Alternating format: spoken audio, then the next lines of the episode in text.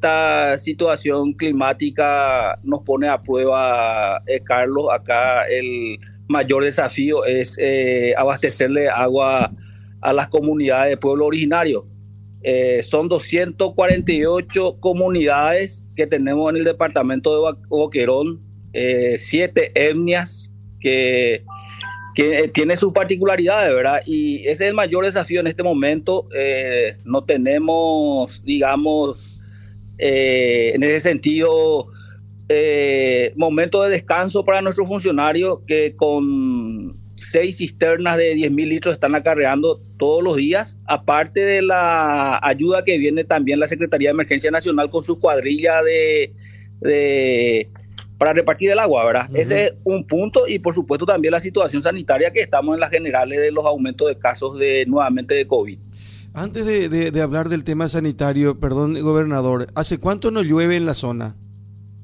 Bueno, te cuento, eh, Carlos, que nosotros tuvimos muy buena lluvia al principio de la primavera, te hablo ahí fines de septiembre, octubre.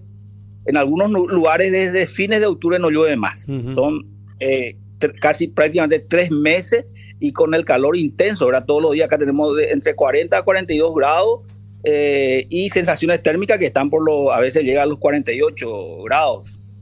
Eh, en materia de incendios, ¿se han registrado algunos en estos, eh, en estos días? Gracias a Dios no, Carlos.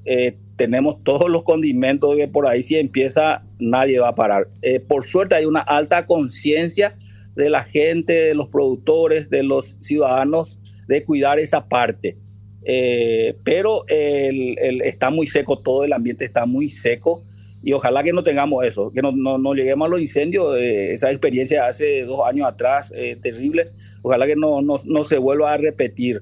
Te cuento también que hemos enviado ya una nota a la Junta Departamental, estamos pidiendo la declaración de emergencia por la extrema sequía y, la posibilidad también de repente de que constituya eh, de repente focos de calor y tengamos esos incendios. Entonces estamos eh, articulando también esa acción acá en nuestro departamento, Carlos. El pedido lo hace usted, gobernador, a la Junta Departamental que se declare emergencia.